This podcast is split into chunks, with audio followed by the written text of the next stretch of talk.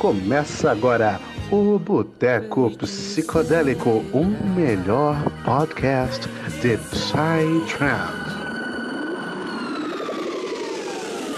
Sejam bem-vindos a mais um Boteco Psicodélico. Oh, que maravilha, é bom demais aqui estar com vocês de novo. Meu Deus do céu, que saudade. Tem só uma semana e já estamos aqui de novo, né? Que maravilha.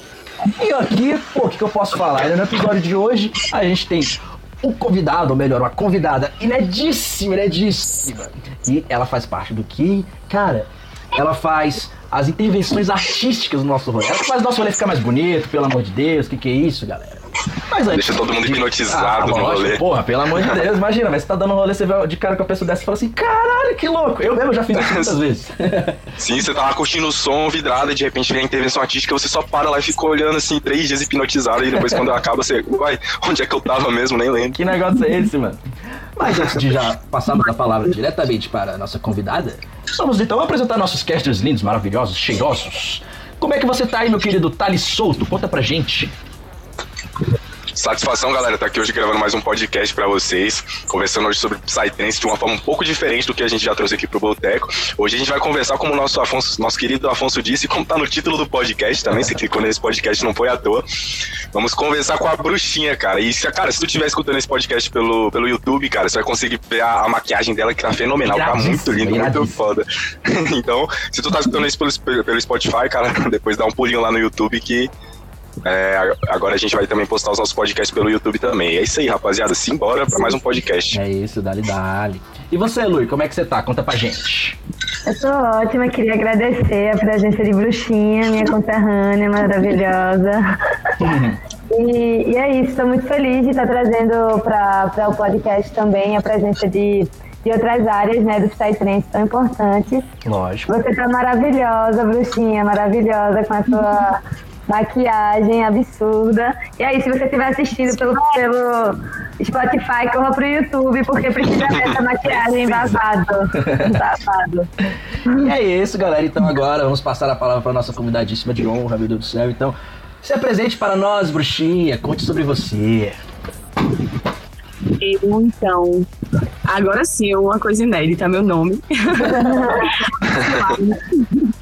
o Miss, né, meu filho de Line.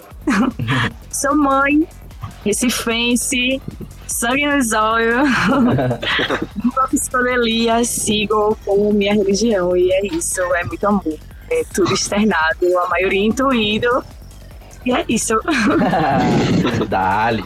Bom, então vamos começar do começo, né? Que é a parte mais importante de todas. Ô, Bruxinha, conta aqui pra gente. Como que iniciou a sua história no Psytrance, né?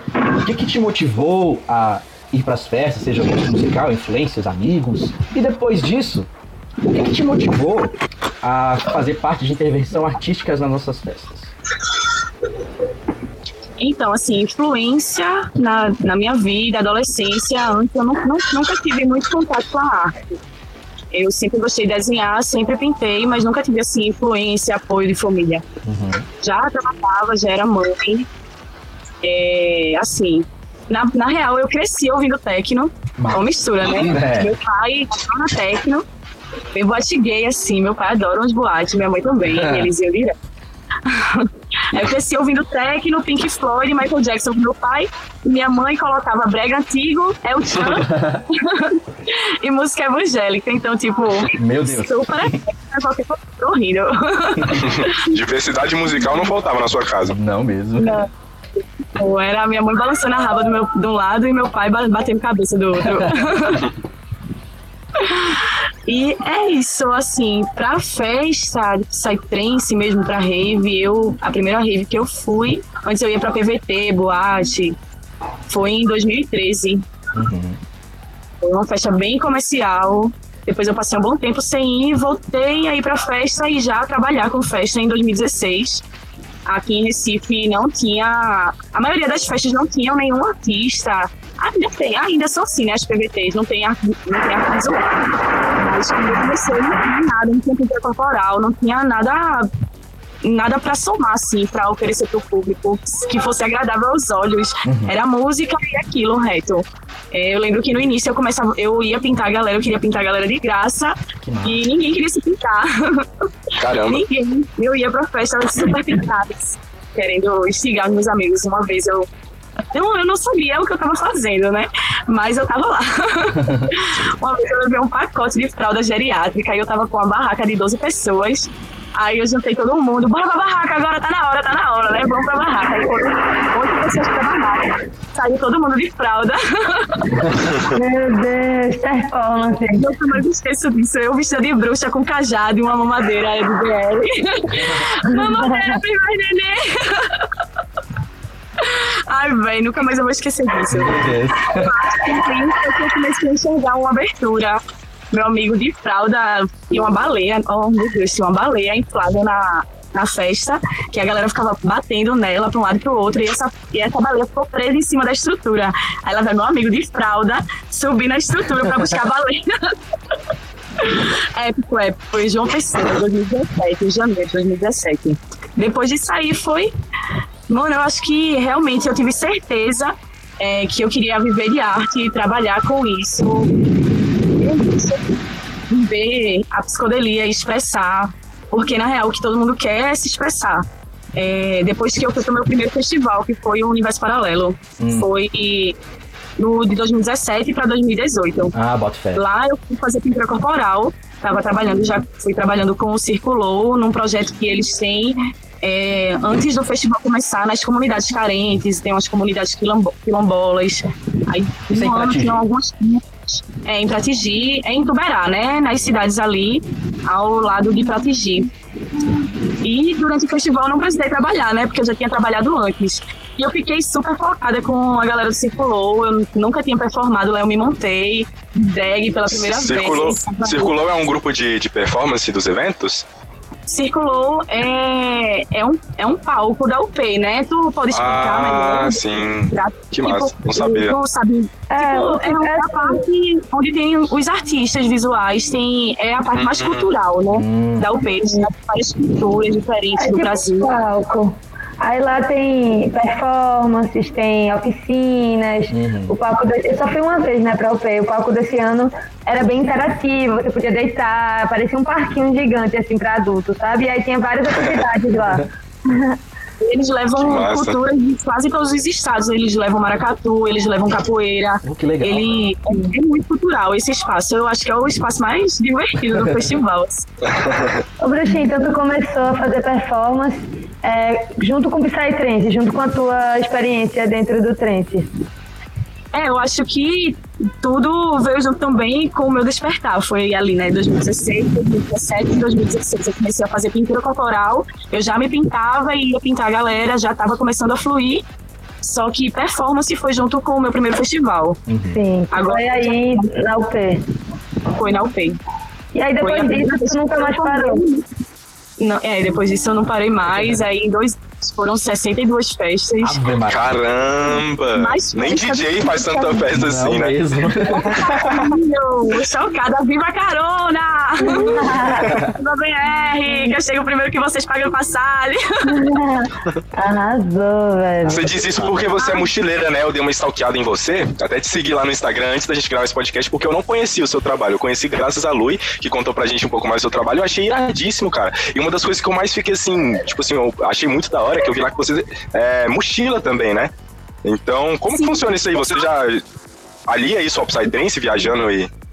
É, eu acabo indo pra tanta festa assim, porque eu, assim, eu vou fazendo os contatos, né? Eu vou fazendo network, apresentando meu trabalho pela internet e fazendo os contatos com as produções. Aí quando, por exemplo, o Zuvuia, assim, o Zuvuia foi uma loucura, porque eu não tinha feito contato com ninguém, eu tava sem celular, que meu celular tinha quebrado, tinha ficado internada, internada um mês no Capão e do nada pulei de BR pro Zuvuia. Mas se eu tivesse com o celular, eu teria feito os contatos antes, já ia sondar as festas que ia ter depois, arrumar um lugar pra ficar, é, fechar com essas outras festas. Tudo deu certo, só não foi antecipado porque eu tava sem celular.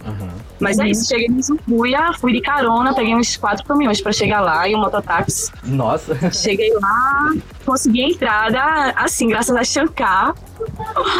E a galera lá já conhecia meu trabalho também. Quando ele disse que eu tava lá fora, a galera, ai meu Deus, tipo, eu fui na fé, assim, eu realmente na divulgação e Caramba. no trabalho que eu- já venho fazendo, sabe? Foi Que da hora. Mas o Vui é Foi só lado, ser- velho.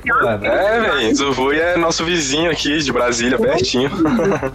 Véi, eu saí do Zurbuia, não tive carona pra sair do Zurbuia também. Eu saí com a minha mochila e consegui uma carona na saída do Zurbuia. Eu pedi pra ir pra Luz, Lusiânia, pra cidade onde eu conhecia algumas pessoas e podia ficar no, no lugar. Só que aí a galera não passou por Lusiânia, eles pensavam que ia passar. Aí a gente foi direto pra Brasília, né? Bom, tô indo, só bora. Sei nem o que é que eu faço, mas quando chegou lá, eu parei, né? Eles me deixaram na rodoviária e eu fiquei tipo, e agora? O que eu faço? Eu vi vários malucos lá com pano. Quando eu vi a galera, eu, ah, agora eu tô de boas. Passei três dias dormindo na rua com a galera. É, depois teve uma outra festa de prog no final de semana. Eu me enfiei sem falar com produção nem nada. E nisso eu fiz o quê? Como eu tava sem celular, eu vendi brigadeiro. Consegui ajeitar meu celular vendendo brigadeiro. Caramba! Fui pra essa foda. festa. Fui pra essa festa, trabalhei na festa, não. Eu cheguei antes da festa começar, sem conhecer ninguém. Já cheguei, falei com o dono, mostrei meu trabalho. Pedi pra ele arrumar querosene. Aí o cara, super gente boa, ainda contribuiu com o trabalho, arrumou querosene. Caramba. Ai, foi assim. Aí depois eu Você trabalhei. lembra o nome da festa? Foi Psylush. Ah, Eu bota fé, a festa do, do Garrito. Aham, tô ligado. E foi muito, foi chique, foi massa. Eu gostei muito. Que louco. Me deu tanta comida que eu tava dando pra galera. Nossa, Mas tá com fome? Tá com massa. fome? Comida? Vou no rolê. O que eu mais faço é comer no rolê, meu filho, você não tá entendendo. é a droga dela. E... Ai, foi massa. Depois teve também a High Frequency. Uh, Eu não sei. Essa eu tava, essa eu tava. Eu e o Afonso. É. A gente tava lá. Vocês não viram não a bruxinha lá? Eu não lembro, porque... Então, né? Essa foi de se março pá, eu vi que a- alguns, alguns dos meus olhos devem ter visto. Foi nessa daqui de março que teve? Dia, foi dia 9 de março, eu acho. Foi a Samadhi, né? É, sim. Foi a última festa que eu fui. É, a nossa A minha também, olha que coincidência, quem diria, hein? Foi a nossa última festa também, cara. Saudades, Né? aliás. Depois teve também a última festa que teve antes da quarentena foi. Foi. Como é o nome? A Bug. A Bug eu ia pintar também, só que aí eu decidi não ir de, pro Rio Grande do Norte e ir pra Lençóis, porque eu ia pintar uma pousada, mas acabou que eu cheguei em Lençóis, em Lençóis no outro dia começou a quarentena e a pousada o cara desistiu e eu fiquei presa lá também. Cheguei Ah. Ô, bruxinha, em relação a isso da, da pandemia, da quarentena, como é que tu estás se adaptando, né, à, à pandemia e o, o fato de, do teu trabalho, que era em festas, não tá mais acontecendo da forma que acontecia antes? Conta um, um pouco pra gente sobre isso. Então, lá em Lençóis, eu tava morando na pousada do meu sócio, que lá na a gente tem uma franquia de uma empresa de botas de segurança de trabalho, botas de couro, todo tipo de bota de couro, é, assado e calçados. A gente tem uma franquia que cobre a Bahia, só que durante a quarentena a gente também não tinha vendedores em campo, então a gente foi pra campo. As vendas caíram um bocado, não tá tendo muito lucro, mas pelo menos a gente tá conseguindo se manter. Ah, e ainda também, é, aí eu sou a louca, né, que eu venho estudando, tudo eu estudo autodidata, eu já venho estudando marketing há dois anos, aí eu tô auxiliando algumas pousadas lá de lençóis, que tudo ficou parado. Aí a galera tava investindo na divulgação pra quando voltar, né? Tava não, ainda estão. Porque tá voltando agora, agora tá tendo um movimento lá, mas quando eu saí tava parecendo cidade fantasma. Só tem vazio mesmo, assim. Agora, assim, uma das, um dos poucos lugares que eu vi que estava realmente funcionando a quarentena, porque quando eu cheguei aqui em Recife, eu fiquei passada, né? Porque cidade grande, e nenhuma das cidades eu acho que não tá fluindo mesmo a quarentena. A galera tem que trabalhar, tem que estar na rua, todo Sim, mundo aglomerado. sim. Eu mesma atendo, tô buscando atender em casa, que eu faço dread.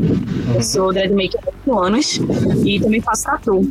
Caramba, É, aí, Multiartista. multiartista. Eu trabalho de manuais é comigo mesmo. Aqui eu tô tentando atender em casa, só que eu também atendo a domicílio. Então, sempre em movimento, contato com o povo na rua. Mas na real, acho que eu peguei o corona. Você já pegou, você acha? Eu acho, véi. Só que eu não sabia nem o que era corona. Depois, Ai. quando eu saí da UTI, e tu lembra que eu só cheguei no último dia do Recinar, eu fiquei É. muito doente. Eu, eu tomei Ivermectina. É, porque na UPE a gente toma banho de mangue, pá, né? Sim. Escovando os dentes com aquela água. Mano, banho. Aí eu tomei de verme. Depois que eu tomei o remédio de verme, foi que eu melhorei. Mas eu fiquei uma semana de molho, assim, sem conseguir levantar, sem respirar direito. E tava começando a passar na TV, né? Sobre o corona e pá, que tava começando a se espalhar. Só chegou aqui mesmo depois do carnaval, né? Aham, foi depois do carnaval que tudo começou a explodir de verdade, assim. Sim. Mas com certeza na UPE já deve ter tido muita Não, contaminação, certeza, né? certeza. Tinha muito grito Era muitas pessoas lá. Uhum. Gente de todo lugar. E na UP também eu fiquei junto. Tava com um japa, não sei de onde ele era, né? Porque a gente fala japa. É assim. Oriental, né? Oriental, tava com oriental que a galera ficou zoando, ficava zoando, dizendo que ele fugiu do corona e ele dizia que era mesmo. Eu encontrei ele na UP, no Ressonar e no Zuvui, assim combinava. Maria. E a gente sempre, Caramba, velho. Aham, e a gente sempre acampado um pertinho do outro, pô. Sem E ele era um combinar. gringo mesmo? É, a gente não falava, a gente não se entendia, a gente não conversava, mas a gente se entendia, tá? Caramba, que foda, velho, que história. Ele, pô, muito divertido ele. Que foda. Saudade, inclusive. Ele era o louco do swing, ele tinha um swing de LED. Mano, ele não gira, ele não girava o swing, mas ele ficava tocando o swing no seu corpo. Sabe? O bicho era o que é um swing? Swing é um- boy. Ele tinha um swing de LED, e é isso aqui, deixa eu mostrar. É, é aquelas coisas que fica girando né, na, na- na- nas festas, eu É. acho. Ah, foi nisso que eu pensei mesmo, uns negócios que É, você fica malabares. hipnotizado quando. Aí, ó, ah, pronto, que aí, foda. ó. Esse daqui é o swing de contato, o swing de contato. Aham. Ah, isso aí é material, material exclusivo pra quem só tá vendo aí esse conteúdo no YouTube, ó. Se você É. quiser saber o que é, já acessa o YouTube, meu parceiro. Não perca o seu Não tempo. perde tempo. assim, Bruxinha, deixa eu te fazer uma pergunta que eu fico muito curioso. Como é que, tipo assim, você prepara as suas performances nas festas? Como que você, tipo, prepara o que, que você vai levar, o que, que você vai fazer? Até que ponto você planeja o que você vai fazer? Você deixa se levar pelo som e pela festa? Como que funciona esse, esse trabalho que você faz, esse preparo e, e toda a- é, o trabalho que você faz dentro das festas mesmo? Assim, pela, pela divulgação da festa, isso aí, em festa que eu nunca fui, né? Pela divulgação, pelo conteúdo da festa, dá pra saber como vai ser a pegada, como vai ser o público, se eu tenho que usar purpurina ou se eu posso sangrar, sabe? É, é, e é na real, assim, os objetos que eu vou usar, cada um significa alguma coisa, são arquétipos, né? São informações que vão estar sendo enviadas pro, diretamente, mesmo que não seja racionalizado. Nada que eu uso é por acaso. É muito da energia. Eu tenho vários brinquedos, vários objetos comigo. Tenho várias cores, cada cor também é uma informação, é uma mensagem diferente. E eu busco estudar isso para não fazer nada por, a- por acaso. Assim, eu creio que, é, mesmo sem um conhecimento, é como se fosse um trabalho de transmutação real da energia ali, do ambiente. O que, véi, é muito doido falar isso assim, porque é, na maioria é bem intuído. Muito raro eu, tipo, planejar figurino, planejar pintura, eu até tento. Mas na hora eu faço tudo diferente, sempre, sempre, sempre. É, Acaba real. sendo sempre prioridade, né? Teve uma festa que eu fiz, eu interpretei uma mulher abusada, porque uma pessoa bem próxima foi, foi tinha passado por uma situação com segurança dessa festa. E nada veio a público, nada, ninguém ficou sabendo de nada, né? Eu fiquei sabendo. E na festa eu já eu tava montando as performances, eu já tinha já a galera que eu pintei, cinco ou seis pessoas já tinham apresentado e eu fui me pintar e eu não sabia o que fazer, a tinta do que eu queria fazer tinha acabado. Eu, vai, vai ser isso. E eu fiz uma mulher com a cara de palhaço ensanguentada e velho, foi, foi uma das minhas primeiras performances assim mais intensas. Uhum. Nossa, foi muito doido, porque a produção da festa mandou parar a performance. Eu tava com um fotógrafo que eu tinha levado gravando pra fazer um vídeo, um vídeo, né? Um, um vídeo mostrando o trabalho depois. E um DJ, assim, bem importante que tava na produção, ele mandou a gente parar. O fotógrafo ficou puto, parou de gravar, eu não parei, eu subi no palco. Caramba. Aí, ficou puto. Os seguranças embaixo do palco, minha filha, presa, pelo amor de Deus. Você vai cair, minha filha. Aí o cara subiu lá e, tipo, ele não. Eu fiquei chateada, porque ele não chegou pra conversar. Ele só chegou julgando, disse que a minha arte não fazia parte da cena Ah, e que eu era pra sair dali e eu tava contratada pelo evento. Nossa, ridículo. Isso. Até hoje ele não sabe assim, sabe? Eu até encontrei ele em alguns festivais depois. Eu pensei em chegar nele pra conversar, mas o cara é bolsominion. Ai, que pena, não só estresse, sabe? Uhum. Ele não vai entender o meu lado, que eu tava querendo passar ali nunca. Mas o público, o retorno que eu tive foi incrível. Muita gente captou a mensagem, captou o que eu tava querendo passar. E isso aí é impagável, velho. Eu pensava que não ia me queimar com essa festa. Ah, meu Deus, já montei mais duas festas dela. A mais bem foi ele da produção. Em relação, a, produção.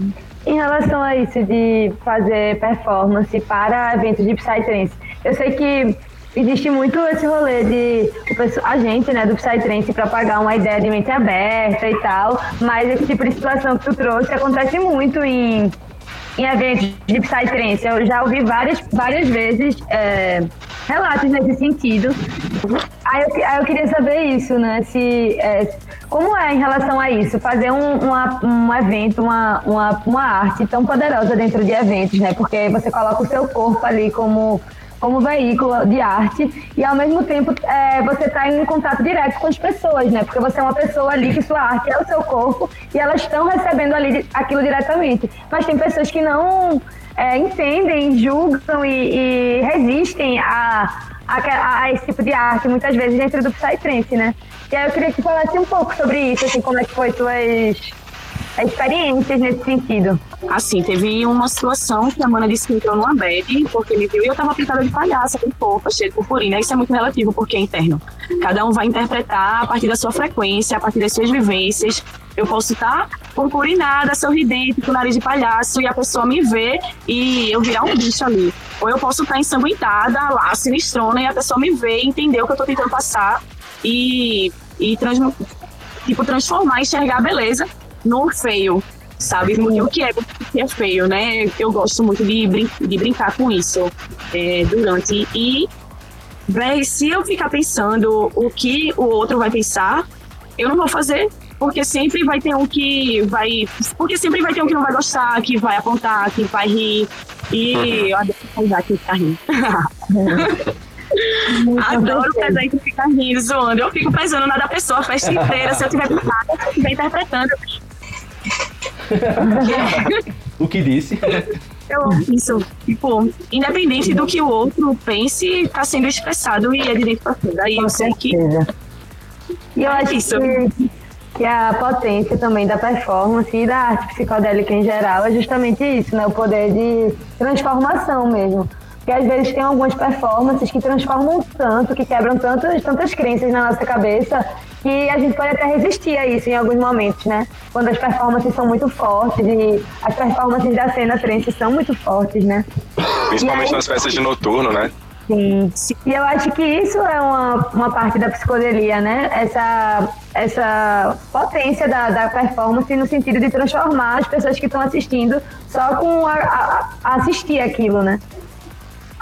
Uhum eu acho que a gente passa muito mais informação sendo do que falando. Sim. Porque é, quando a pessoa já tem uma ideia contrária à nossa, aí vê e me vê, tá ligado? A pessoa já vai ter um bloqueio para me ouvir. Então eu tenho que viver, tenho que ser exemplo. Então eu, eu viajo muito nessa, tipo, a vida é uma performance, saca? É, eu acho que a questão é como você quer ser interpretado. A ideia é que você quer transmitir também. Eu fico nesse castelo, assim, eu escrevo muito sobre isso. que massa. Nossa, interessante.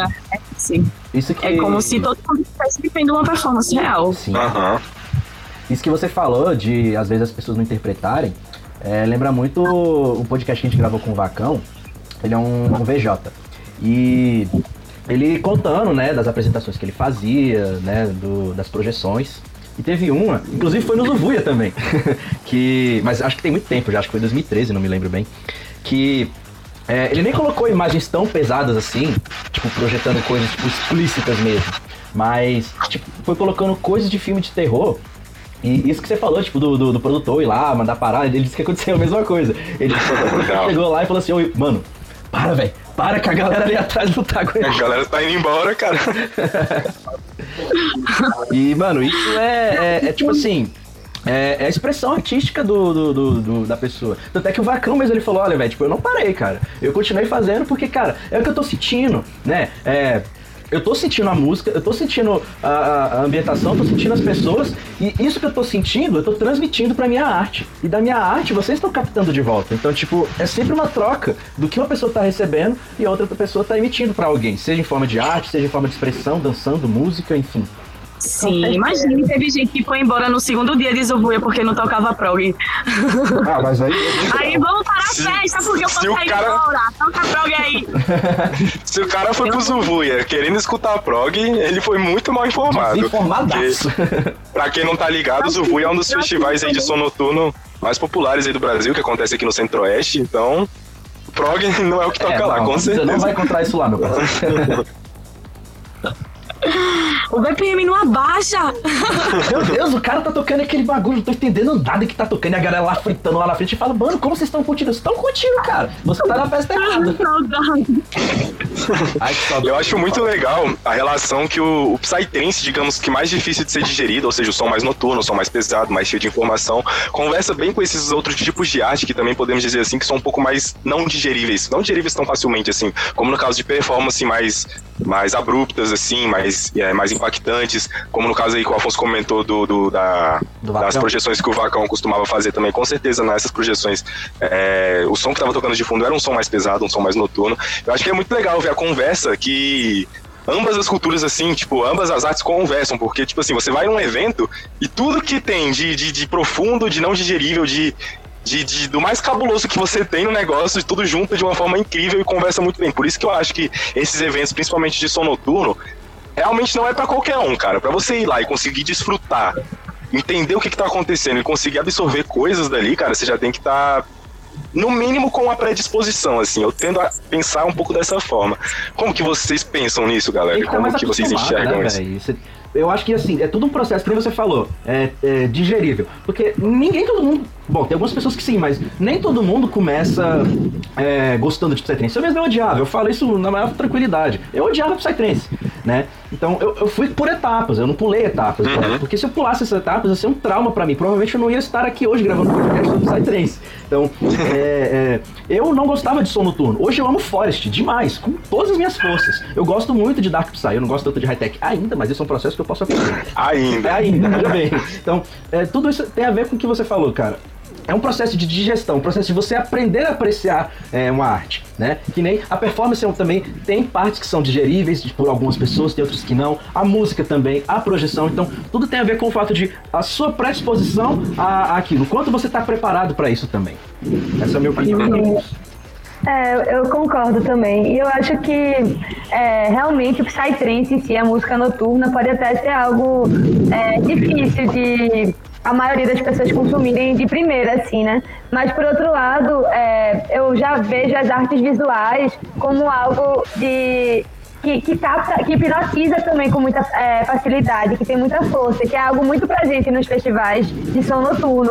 Então, assim, as primeiras vezes que eu fui para um festival de som noturno, é, o que mais me cativavam eram as performances, eram as projeções, as atividades que rolavam lá. Então, eu acho que essa, essa conversa de todas as artes, que é algo muito presente né, nos festivais de noturno, é muito importante para que o festival seja como ele é e manifeste é, a psicodelia né, na, sua, na sua essência. Totalmente. Sim.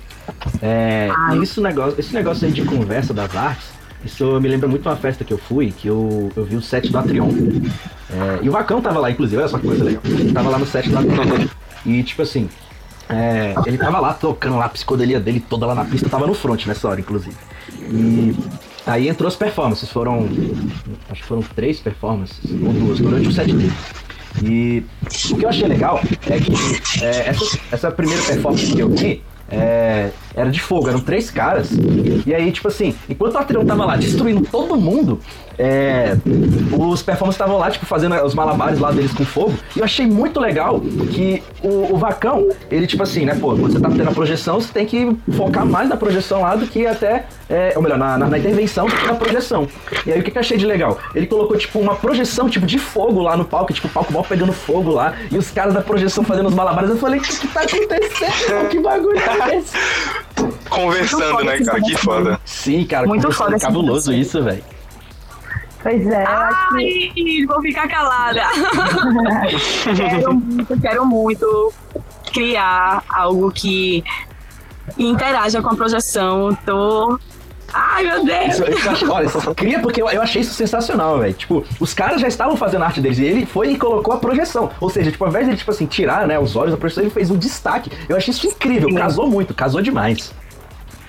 sim, eu acho que isso é uma, uma chave aí para as festas de trance, é, é colocar todas as, as artes com tanto valor quanto o DJ, né? E ver que todo mundo ali está sendo responsável por essa psicodelia, assim.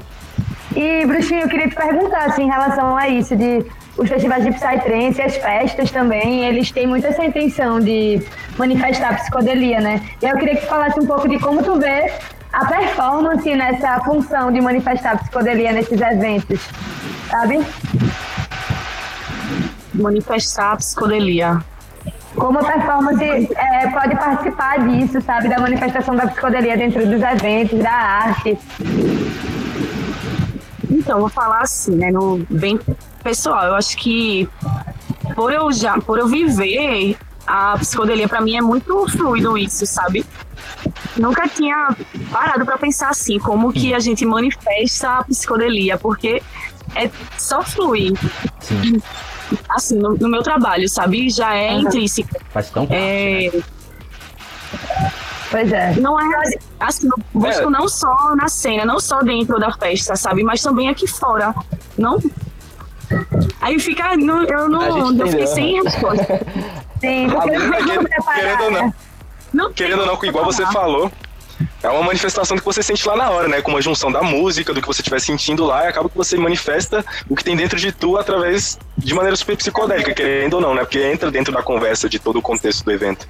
Assim, o que eu gosto de, de usar muito, como eu falei do arquétipo, né? Eu venho estudando desde 2018 o PNL, que seria a programação neurolinguística. Então, é, eu psicodelia é isso. O que é o estado alterado da mente? Como acessar o estado alterado da mente? É, você só acessa o estado naquele espaço, sabe? É, você lá tá dançando, né? A dança é uma meditação ativa. Permanecer em estado meditativo durante 24 horas do dia é um rolê. É. Mas a gente continuamos emanando informação onde a gente tá. E, velho, eu acho que eu sou psicodélica dentro do evento, fora, e vivenciando vários arquétipos aí, passando informação e vai direto. É isso, é isso.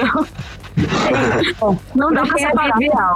O trance lifestyle e a, e a vida inteira psicodélica. Mas é exatamente isso mesmo, a psicodelia pra mim, assim, tipo, simplesmente o fato das coisas fluírem como o fluxo da vida, elas são psicodélicas, né? E a tua performance, ela é muito isso. Só do, do que tu falou de deixar as coisas fluírem no momento e criar os personagens no momento presente da festa e sentir energias ali, já faz com que tua performance se encaixe em, toda, em todas as outras artes que vão estar acontecendo de forma espontânea também, né? E acho que essa é a grande magia, assim, dos festivais, essa não previsibilidade do que vai acontecer, né? Né? Eu até tento combinar, mas não dá certo, não. Eu acho que funciona muito melhor pra mim, né?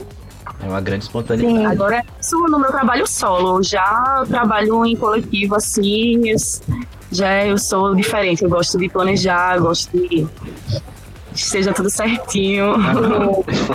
Cara, isso até abre espaço para uma dúvida que eu tenho. Como que funciona a parte, por exemplo, desde o treinamento até chegar lá no momento da festa e vocês fazerem, por exemplo, muitas manifestações com fogo?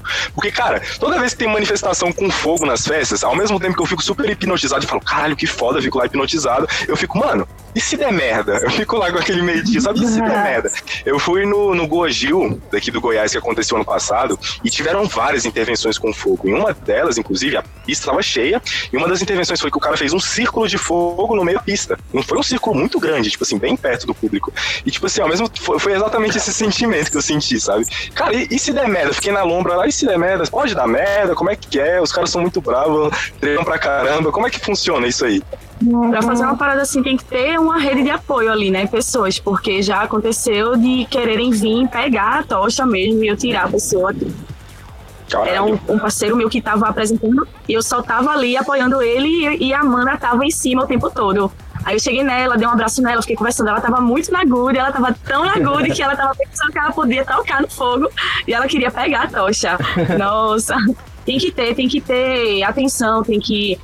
Nossa, a pessoa tem que treinar, assim, treinar junto, em coletivo, pra performance com todo mundo junto. É muito raro de acontecer. Você monta ali, vamos fazer isso, vai ser de tal forma. Na festa, ensaiar antes é muito raro também de acontecer, até porque, pra mim, né, eu não, não eu trabalho sozinha e é muito difícil de estar encontrando outros artistas. E quando encontro já é no rolê. Então vamos montar agora, vamos fazer acontecer agora. E sempre dá certo, mas é assim, eu também tenho, fico naquela de trabalhar com quem eu não conheço, porque é muita responsabilidade trabalhar com fogo. Muita. Muita responsabilidade. Não é só você, o espaço, o, a tenda. Público, é, né? O, o material que você está usando, se não pode pingar, se não vai derreter. Tudo é, tudo tem que ter profissionalismo. A pessoa tem que ter experiência, tem que treinar, tem que estudar. Não dá para fazer de uma hora para outra. Não. Eu vejo muita gente chega para mim, Lucia, eu quero fazer, me ensina. Então, gente, vamos com calma, né? Assim, vamos devagar. Muita gente quer entrar, assim, mas eu vejo muita irresponsabilidade também. É, o barato sai caro, Sim. né? Sim. Faz quanto tempo, Bruxinha, que tu faz trabalho de performance com fogo? Com fogo desde janeiro do ano passado. Vai fazer dois anos ainda com fogo. Aí eu fiz, eu aprendi com a cuspir, né? Primeiro eu aprendi a cuspir, já fiz uma apresentação cuspindo, logo na mesma semana, segunda vez que eu cuspi, já fui numa escola para as crianças. Nossa. em Aracaju. Foi. Nossa, eu esqueci o nome dele, com a galera do Circularte. O trabalho Sim. deles é incrível. Conheço. E- A Rai tava lá, né? Era? Aham, foi. Ela, Ela tava aqui agora assistindo a... pau, juntas. Ela foi o ar e eu fui o fogo, né? Quando a gente apresentou. Que louco. E depois disso eu fiz um, uma, um workshop no Tropical Burn com o grupo Chocolate Branco, que é que faz parte da produção lá do Tropical, né? Que é uma galera. E, velho, aprendi bem mais com ele, assim, umas técnicas alternativas. Eu nunca fiz um curso, eu fiz workshop e aprendi com a galera. E o que eu venho aprendendo é realmente pela, através da minha atenção e venho absorvendo de cada pessoa que eu encontro no caminho, cada evento que eu trabalho, os outros artistas que já têm experiência. Eu não vou meter a cara numa coisa que eu não sei e que eu sei que pode prejudicar alguém ali se eu não souber. Tem que ter muita responsabilidade. Aí, ó, menina, a, a Rai tá falando aqui que ama vocês aqui no chat, ó. Mandando só Ah, positivo. ai! Fofíssimo, Deusa. fofíssimo. Tá interagindo cabuloso aqui no chat, tô lendo tudo. Cara, sabe um- uma coisa que eu tava aqui pensando? É, que você até comentou, Bruxinho, no início do, do, do pod- do podcast, você falava lá que você pegava as caronas pra vir e tal, é, pros rolês. É, uma coisa que eu tava vendo era do. Eu não sei se era do documentário do Boom Festival ou era do Osora, mas. É, tava, tipo, era uma hora de duração do, do, do documentário, e lá tipo, mostrava assim, o público né, que ia, e uma parte que eles dedicaram ao documentário foi pra falar das famílias que é, eles viviam de festival em festival, é, mostrando a arte deles, né? Tipo, eles mostravam os focos de cada um, né? Tinha um pessoal que mexia com música, então, tipo, era todo mundo é, instrumentista. Tinha um pessoal que fazia as oficinas de malabares lá e, tipo, eles entrevistavam, tipo, era legal que o pessoal falava cada um em uma língua diferente. Eu achava isso muito louco. e aí, é, eles mostravam, tipo, a família, eles falavam, não, a gente já vive há não sei quantos anos, já são, acho que, sei lá, a segunda nossa geração, que já tá já trabalhando só com isso. A gente, tipo, tem o carro deles, que, tipo, eles vivem no carro deles e, tipo, vão indo de festival em festival, tipo, mostrando a arte deles. Eu falei, Se eu não me-. Se eu não me engano, Eu Afonso, no que- podcast com o Maurício, ele até comentou isso, cara, que realmente o pessoal vivia em motorhomes viajando de festival em festival e essa era a vida deles. Eles faziam a vida deles nesse ciclo. E, cara, isso não existe no Brasil, acredito eu, né? Existe sim. Existe? Existe sim. Nesse ano que eu trabalhei no, na UP, o primeiro, primeira vez que eu fui pintando, que eu falei no projeto, tinha uma família que ele era o pai, a mãe, criança, todo mundo no circo. É circo louco. Uhum. É isso, circo louco. O casal também Massa. são DJ DJs. Eles têm um projeto chill out, o cara toca Psycore do mal. Caraca, que louco. Muito foda, muito foda, muito foda. Eles usam uma roupa inteira, assim, que cobre a cabeça, a roupa é toda colorida e reage na luz negra. Velho, eles são muito foda. Muito massa, foda. velho. Assim, esse casal que eu conheci, essa família que eu conheci aqui, né? Mas tem uma galera, uma galera que monta festa, é, e gente que tá o tempo todo de um. que eu não sei nem como que deve estar agora durante a quarentena, porque eu sei que vive disso, de uma festa pra outra. Real, eu tenho um amigo meu que ele estacionou meio no Recife, desist- não sei se ele vai voltar, não sei como é que ele vai conseguir ficar parado. Eu tava pensando em ser pai agora, Meu Deus. aí tá Recife. Tem A uma. quarentena tá fazendo muita gente virar, assim, sabe? Mudar bastante. Porque a gente também passou tanto tempo fora que agora ter que ficar. Eu, eu mesma tô enxergando de uma outra forma, sabe? Valorizando tudo muito mais. A minha casa, é, o que eu faço, o que eu venho conseguindo com o meu suor, não só de de bens, assim. Eu tô com o meu trabalho desde o início, sabe? Na cena que eu amo, amo. E eu não quero desistir, não, não tem quarentena certa. Oxi. E. Quero, é... montar um projeto de filho, estava comentando com a Lui. Hum. Quero muito, não, já está saindo do papel. Coisa massa, amiga. Massa. É, e me fala aqui, é, de todas as experiências que você já teve, eu vi que você foi pra EcoTribe em 2019, 2018, você falou do universo também. De todas essas experiências que você já passou, das 60 e tantas festas que você fez em um ano, é, qual que foi a experiência que mais foi emocionante para você? Não digo nem tipo assim, nossa, a que foi mais impactante em, em visual, a que teve mais audiência, mas uh, a experiência que mais foi importante para você em todas as que você já teve até agora. Nossa, sim, cada, cada apresentação que, que eu intuo, eu vou planejando, porque tem uma minha em específico que ela é fixa, que é a minha boneca, e ela eu sempre planejo muita coisa, sempre planejo muita coisa, assim. E por ter toda uma preparação, acaba vindo também ansiedade junto.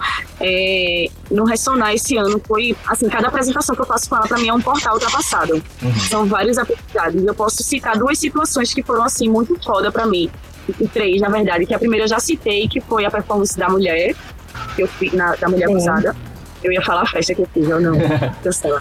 É, a segunda foi na Boicote.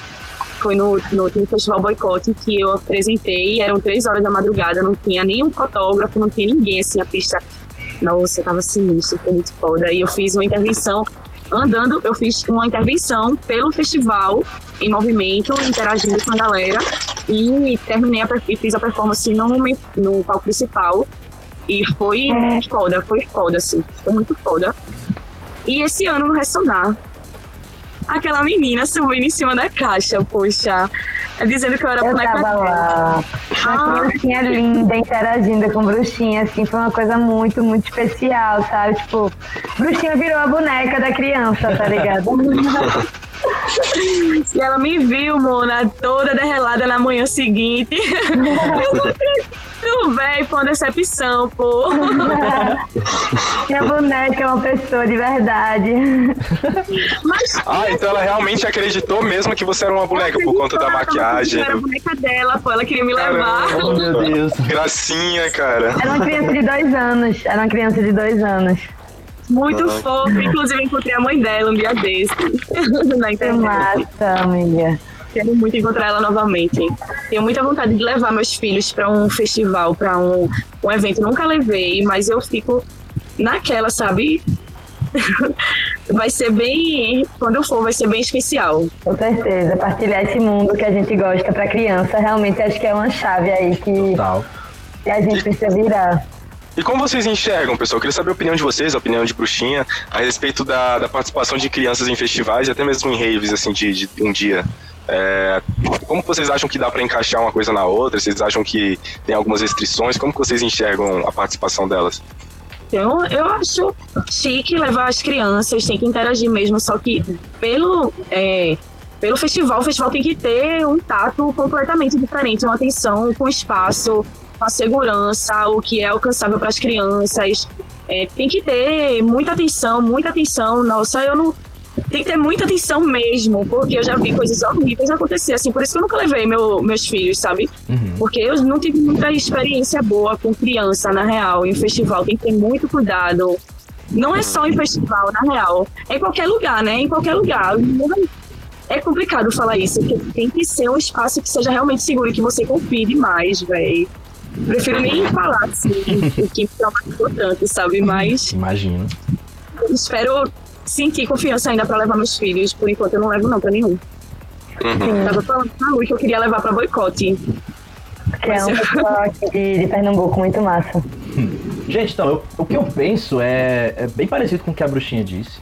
É, a festa né? É muito interessante você levar os seus filhos, pô, é tua cria, faz parte de você, né? Você quer compartilhar os seus bons momentos, o que você acredita com eles. E se o Psytrance faz parte da sua vida, eu acho que você tem sim que levar, né, o seu barrigudinho junto com você, mas uh, também tem que levar muito em conta para onde você está levando. Porque, por exemplo, é, eu já até fiz essa enquete uma vez no, no, no Twitter do Boteco, falando esse mesmo assunto, tipo, qual a opinião de vocês sobre levar crianças pro rolê? E ainda pedi pro pessoal comentar, né? É, e aí tiveram diversas opiniões e foi, tipo, majoritário falando assim, bom, é, eu levaria, mas teria que ser para um lugar que eu conheço ou que eu confio. Porque, por exemplo, eu já fui para festas que eu, adulto, me senti desconfortável, sabe? Poxa, teve uma festa que foi esse ano, que literalmente, assim, não é, não é brincadeira, literalmente, a festa inteira estava uma lama. Lama. Tava, lama da portaria, lama no palco, lama onde a galera tava sentada. Choveu pra caramba esse dia. Então, imagina, tipo, poxa, pra mim que tava com lama quase que no joelho, uma criança lá, sabe? É, é, às vezes você tem que pensar, cara, eu quero muito ir pra festa, quero muito que meu moleque ou minha mina vá, sabe, minha criancinha, mas vale a pena levar para esse lugar? É, essa festa ela tá preparada. Eu vejo muito mais crianças sendo levadas para festivais, para raves em. É, festival tem um preparo muito maior. Eu digo isso porque, por exemplo, eu vou pro Adana no, no, no ano que vem e o Defo, ele foi monitor de acampamento por muitos anos. E ele lidava diretamente com crianças no acampamento. Então, uma coisa que eu já vi já em entrevistas dele foi ele falando que ele quer sim que as crianças participem do evento dele. E pela experiência que ele teve como monitor de acampamento, é, ele fez todo um preparo para os pais, para as crianças, até que no Adana do ano que vem vai ter um espaço específico só para os pais e as crianças. O pessoal tipo, faz um cadastramento. Eu não estou ganhando para fazer essa propaganda do Adana, mas poderia. poderia. É, mas vai ter um, um... Aí, Element, nota nós. Ah, tá, minha nota aqui, por favor.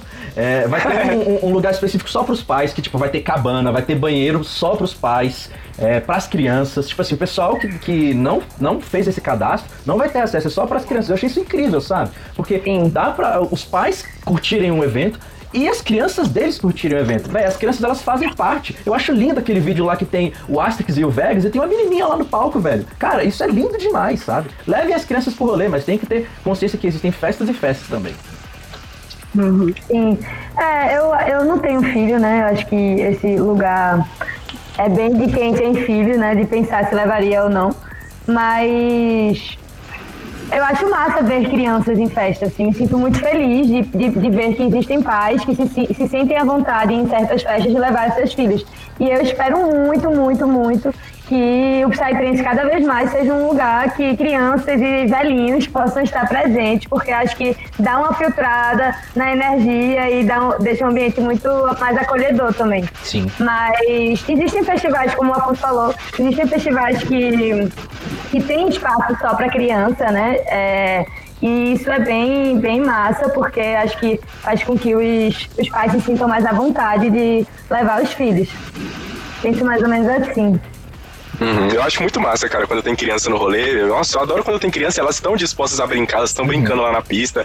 É, aqui em Brasília tem muita, muita arminha d'água, o pessoal leva muita arminha d'água pro rolê, porque aqui é muito quente. Sim. E geralmente sempre tem criança, tipo, uma criança com uma arma maior do que o tamanho dela, atirando nos outros e dando risada. Eu acho muito engraçado, cara. Eu adoro quando isso acontece. Eu sempre brinco com as crianças, velho. Ô, Bruxinha. E fala, fala. comigo pra a gente, a gente montar um espaço para as crianças, né? Aí eu tô vendo já umas brincadeiras, interação, o que pode ser feito pra, é, nesse espaço. Vai ser massa. Massa, acho massa. Ô, Bruxinha, é, nessa pandemia, tipo, muitas performances foram transformadas em video performances, né? E aí eu queria que tu falasse um pouco sobre isso, sobre o trabalho de estar tá fazendo live na performance, se, é, os pontos positivos e negativos que tu achou disso, de estar tá expondo a tua arte é, de uma maneira mais cyber, né? mais tecnológica. É isso. Antes de trabalhar com a internet, eu não usava nem celular. Eu tinha uma banda de reggae, não, entrava, não, não usava celular. Meu Deus. Tu acabou que amiga, nessa, nessa banda de reggae? Foi. Não, isso aí faz muito tempo. Depois dela e a, banda morgou, nasceu três meninas na, na banda. a filha do baterista, a filha do guitarrista e a filha do vocalista comigo, que era backing vocal. Aí, tipo, é. Adorei saber disso, banda de reggae pra performance mesmo. de E, Bruxinha, você tem. Quais são as suas expectativas pra, pra pós-quarentena? O que você é, é, vê, assim, num, num alcance de três meses, seis meses daqui para frente em relação a festas, em relação ao seu preparo, ou então até mesmo o que que eu tenho intenção de fazer para quando as festas voltarem eu puder é, me expressar novamente no meio de todo mundo? não vou falar tudo não, mas é. Vou... Fala o que você consegue, que você pode falar pra gente. Aquela palhinha. Então, eu produzi alguns vídeos aí pra assim que tiver a esperança de volta, porque sinceramente eu acho que essas festas estão sendo anunciadas, que se vai realmente rolar agora, né? Em dezembro, eu acho que tá muito em cima, não sei, não sei.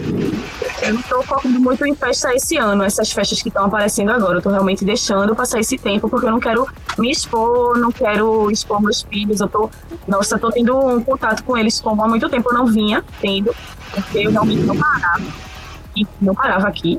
Chegava, arrumava minhas coisas e já ia para outro estado, chegava, trabalhava aqui, já chegava lotada com agenda fechada e seguia para outro evento.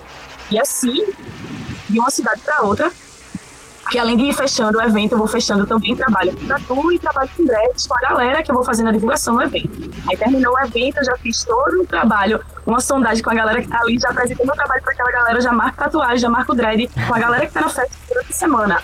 É todo um rolê que eu não faço de, de, trabalhar real, assim, sabe? Eu vivo realmente para o meu trabalho porque eu amo isso e sou certeza que tudo está se encaminhando e está dando cada vez mais certo.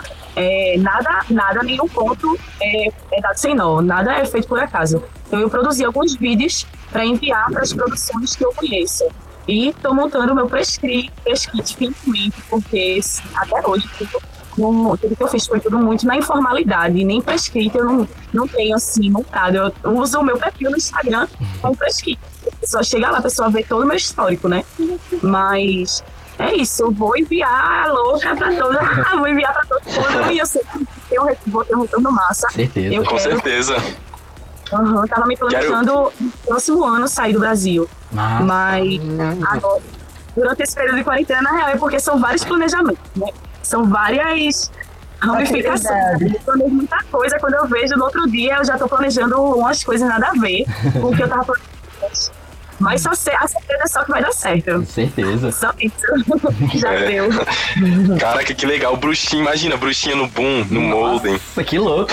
Uma certeza que eu tenho, acredito eu, é que lá esse tipo de arte performática é muito valorizado. Às vezes até mais que Talvez até mais que aqui no Brasil, não sei, estou supondo, mas acredito muito nisso. E o bom lá é que o pessoal ganha em euro, né? Em dólar. E, então. Representar o Brasil aí, né, Bruxinha? E Pernambuco também. Esses contatos com bom aí. Ah, meu Deus.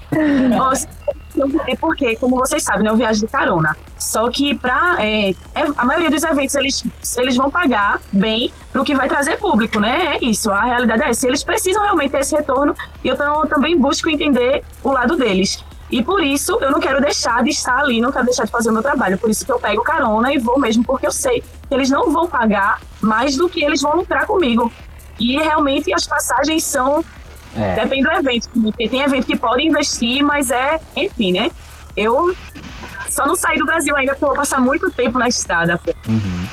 Imagina. Pô, imagina pra Portugal, né, velho? Poxa. Eu tenho uma live aí de maquiagem aí atrás. tá muito tempo longe dele, minha bateria descarrega, eu tenho que voltar pra recarregar. E... Sim, imagina, né? Poxa, matar saudade, ver os meninos. Pessoal... eu, quero deixar, eu, eu venho me planejando pra fazer mais certinho. E tá, vai dar certo. Com certeza. Tem... O pessoal aqui nos comentários tá, lançou a tag Bruxinha no Boom. Eu quero Bruxinha no Boom. eu vou, eu vou subir essa hashtag. Inclusive querem, por favor, é só chegar no evento e pedir a bruxinha, porque Com eles certeza. Vão, eles vão dar razão, eles querem saber o que vocês querem. É. E se vocês me querem, me peçam. Quando a gente falar com o Defos, ou então com, com o Element da, da, da M7, eu já vou soltar, ó, cara, conheço aqui uma performance. Mano, finíssimo, finíssimo trampo. Foda. já vou te mandar aqui já no, no, direct aqui o contato dela, já contrato, entendeu? Tá bom? Porque a Dana não te vem, já vou querer a bruxinha lá, pelo amor de Deus. Com certeza.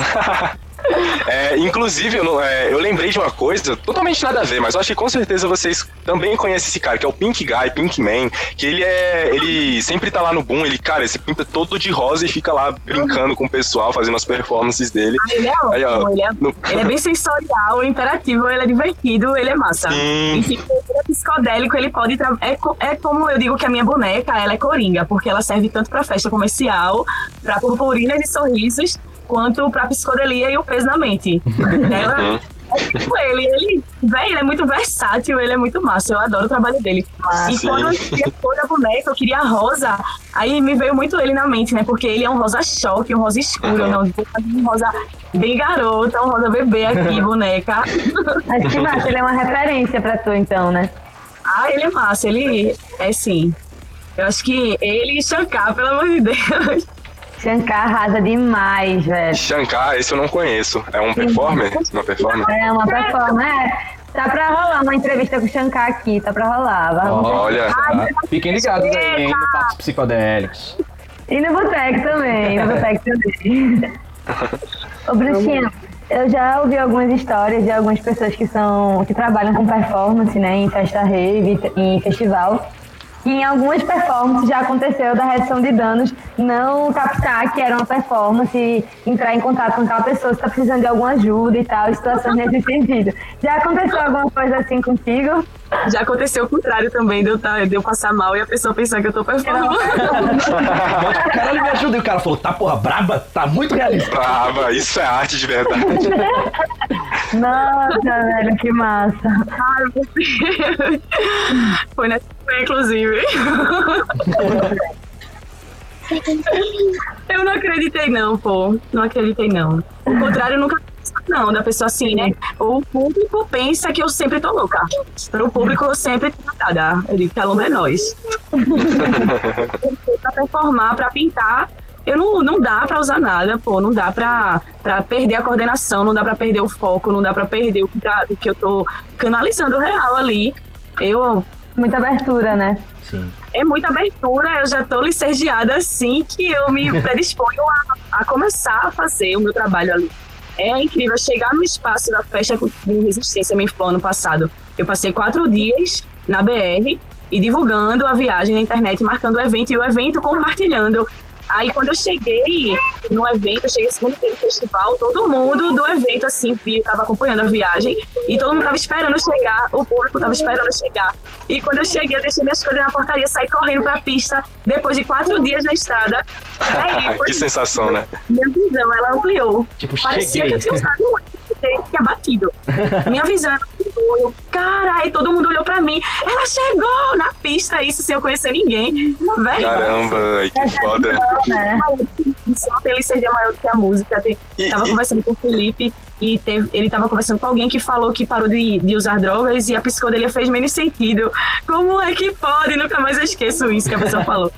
Que pode, e pra mim não faz o menor sentido. Ele até disse, é mesmo, mas tem que ver, né? A gente pega a psicodelia como se fosse uma religião. E é real, realmente. É verdade. E Bruxinha, Bruxinha. Bruxinha, você tem canal no YouTube? Eu nunca produzimos vídeos pro canal. Ah. Eu tenho um canal e não, não Cara, produzi. eu, ass- você falou, contou essa história aí que você tava fazendo mochilão e, e mostrando, né, a sua viagem, o processo do seu mochilão até chegar na festa. Eu falei, que ideia genial, cara. Véi, minha dica pra você é, faça um canal no YouTube. Eu vou adorar assistir. Já Eu tem... veria demais, eu veria Eu demais. também, eu também, Bruxinha. Que foda, você viajando, chegando no evento, Sim. curtindo o evento. Nossa, que foda, eu assistiria demais. Porque é uma das coisas que eu penso muito, isso tipo, é muito da minha filosofia, tipo, quando eu viajava mais, né, porque depois que eu entrei na faculdade quase que eu não viajo, mas quando eu viajava mais, é, eu sempre ia muito pra praia com os meus pais, e sempre, tipo, ficava muito naquela ansiedade de, tipo assim, cara, eu vou pra praia, não sei o que, vou viajar, só que às vezes, o melhor de tudo, de toda a minha viagem, era o caminho que eu fazia. Tipo, eu saí da minha casa com os meus pais, a gente, tipo, poxa, vendo a paisagem toda e, tipo, só pensando, cara, eu tô chegando no, no lugar que eu quero chegar. E, tipo, curtindo tudo isso sabe? Tipo, às vezes, muito da ida mesmo, eu ficava, porra, que massa isso aqui. Eu vendo, tipo, pô, sol nascendo, sol se pondo, a gente parando, a gente conversando, todo mundo junto. Eu achava isso muito louco, velho. E, tipo, eu acho que isso ia caber muito com você, porque, tipo, você ia poder contar muitas experiências. Falar assim, ó, galera, tipo, ó, tô em tal lugar, poxa, eu tô indo pra tal lugar, olha só que bonito esse lugar, você mostrava. Cara, acho que ia casar muito, velho, ia casar muito. Com certeza. vai rolar, na hora certa. Algumas pessoas já falaram isso, eu sei disso, só que eu não tenho tempo pra produzir isso. Uhum. Sim. Mas nada erra, tudo nosso tempo. Sim, Muito. Mas que bom que a gente tá aqui, né? Partilhando um pouquinho da vida de bruxinha com, com todo mundo que quiser conhecer. Porque é muito massa poder saber também essa, tudo isso que, que o artista faz até chegar no festival, né? Como é que é a vida dele, como é que ele chega lá, todo esse rolê de viver a vida mesmo, o estilo de vida daquilo, né? Como é o estilo de vida de um performer de psytrance, assim. Isso é muito interessante, muito massa. E acho que fala também muito sobre a cultura que a gente vive, sabe? Muito massa. Eu já planejo uma série aí pro futuro, Bruxinha Road to Boom, tá ligado? Você saindo do Brasil e chegando até o Boom. Bruxinha, falaram aqui nos comentários sobre perrengue. Qual foi o maior perrengue que tu já passou, assim, nesse rolê de pegar a estrada, ir pra festival, e chegar no festival e trampar? Nesse rolê todo da tua vida, da tua vida enquanto performer. Qual foi o maior perrengue que tu já passou? Perrengue por perrengue. Eu já dormi em banheiro de posto. Ave Maria. O ventilador pra mim. Pô, armei a barraca no banheiro do posto, e segurança levou o ventilador pra mim. Isso pode ser um perrengue pra algumas pessoas. Eu tô lá sorrindo. Porque perrengue, nossa, teve uma, uma vez que eu tava no posto e eu já tinha chegado no posto tarde, porque geralmente quando é tarde eu desço só em posto fiscal. Porque posto fiscal passa, todo caminhão é obrigado a parar lá, então é certo que eu vou conseguir uma carona rápido.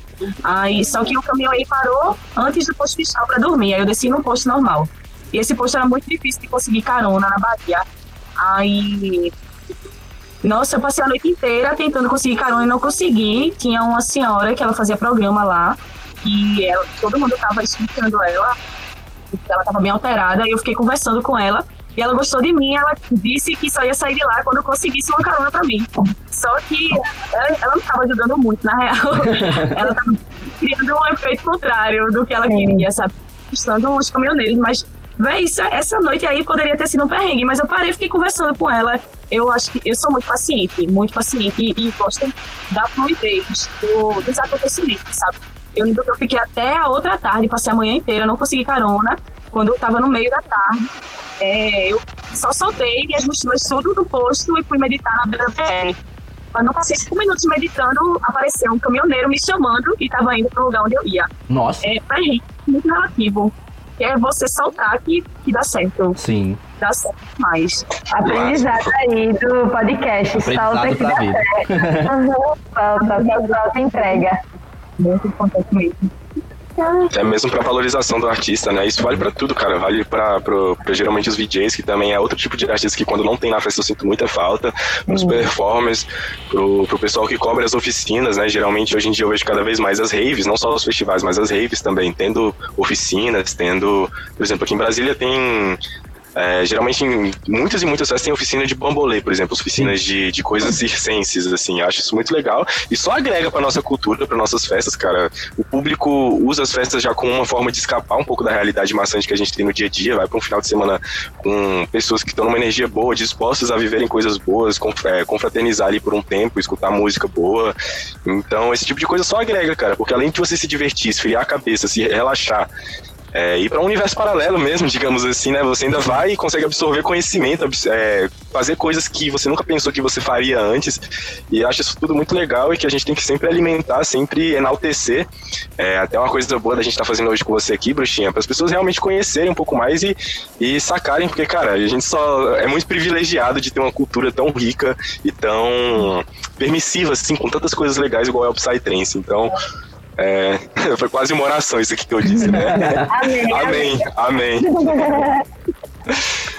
É, Sim, com certeza, velho. Eu, eu penso muito também que o Psytrance é uma reunião de arte psicodélica, assim, né? Então é muito massa isso que a performance esteja ocupando o lugar dela nesse, nesses eventos e também todas as outras artes, para que a gente possa sentir a psicodelia na forma que ela é, não só pelo som, mas pela experiência completa que o festival e que a festa podem proporcionar. E também é, valorizar esses outros artistas, né?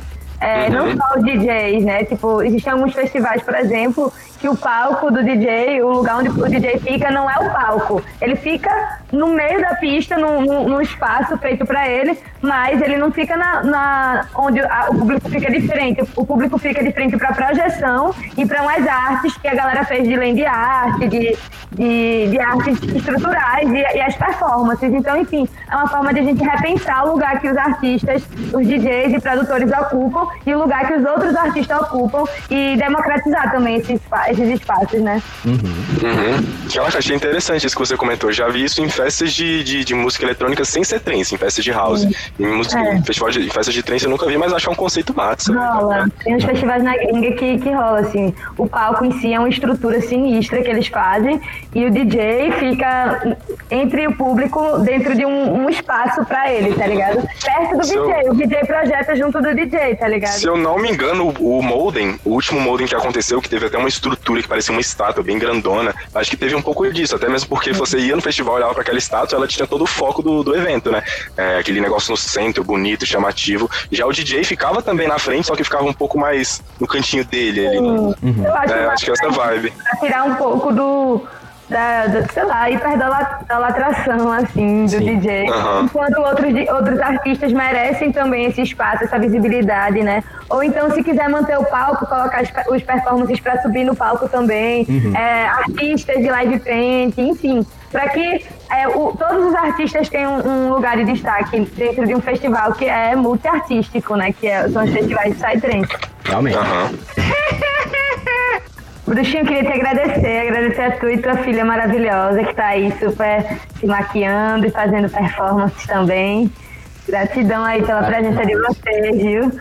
Muito feliz, muito feliz. Achei massa esse papo. Vamos te conhecer mais ainda, né? É isso, gratidão, gente. A gente agradece a você disponibilizar esse tempo aqui pra gente. Com certeza agradeço demais também. Muito massa o podcast. Nossa, maratonei essa noite. que legal. E, é isso que a gente e você recebeu muitos beijos da galera Sim. aqui nos comentários. Melancolia Flor da Pele. O pessoal mandou tá louco com você. Bom, pessoal, a conversa aqui tá muito boa, o papo aqui tá muito gostoso, mas infelizmente nem tudo que é bom vai durar para sempre. Eu queria que sim, mas não pode. Porra. Então, eu vou querer aqui agradecer pessoalmente aqui. Quer dizer, pessoalmente entre aspas, né? Pela câmera. a Bruxinha, por ela ter vindo aqui conversar com a gente, ter esse papo muito maneiro. É, é uma coisa que eu acho muito legal a gente trazer todo mundo que faz parte da cena do Psytrance aqui para conversar com a gente no Boteco. Que a gente mostra todos os lados que existem nessa, nessa nossa cultura que a gente gosta tanto. Né? Não é só o DJ, não é só o público, é todo mundo, cara. Todo mundo ele, ele faz parte desse movimento inteiro. E a gente só quer só fortalecer isso mais, dar voz para quem precisa de voz, né? Então, eu agradeço demais por você ter é, comparecido aqui com a gente, por essa sua maquiagem foda, muito louca. Pessoal, gente, vai ver essa maquiagem, pelo amor de Deus, véio. tá muito bom, tá muito bom. E agora a gente vai para a parte que eu me amarro, é a parte que eu gosto demais, as indicações de música. Olha só que coisa boa, as indicações que o pessoal tanto cobra da gente e que se a gente deixar um dia, o pessoal ele vai o quê? Vai dar uma chinelada na gente. Então, então eu vou passar aqui então para as indicações. Vou começar aqui pela Lui. Lui, o que, que, você vai indicar aqui essa semana aqui pra gente? Qual é aquele som? Aposto que vai ser noturno. Não tô nem um pouco surpreso. Não. Hoje vai ser diferente, eu vou na onda do Afonso, não vou, não vou indicar Psytrance pela primeira vez, mas não única. Comecei agora, vou indicar várias sem ser Psy.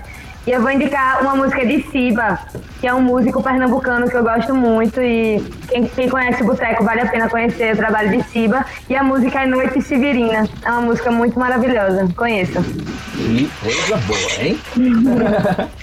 Noite Severina de Siba. Vou, vou, vou, fiquem atentos aí, hein, pessoal. Indicação de não Psytrance. Vamos escutar e enaltecer nossos artistas. E você, meu querido Thales Souto, o que, que você vai mandar aqui de indicação pra gente? Salve família, hoje eu vou indicar, é, fugindo um pouco do padrão das minhas indicações aí, vou indicar um prog hoje, cara. É... chamou, um chamou.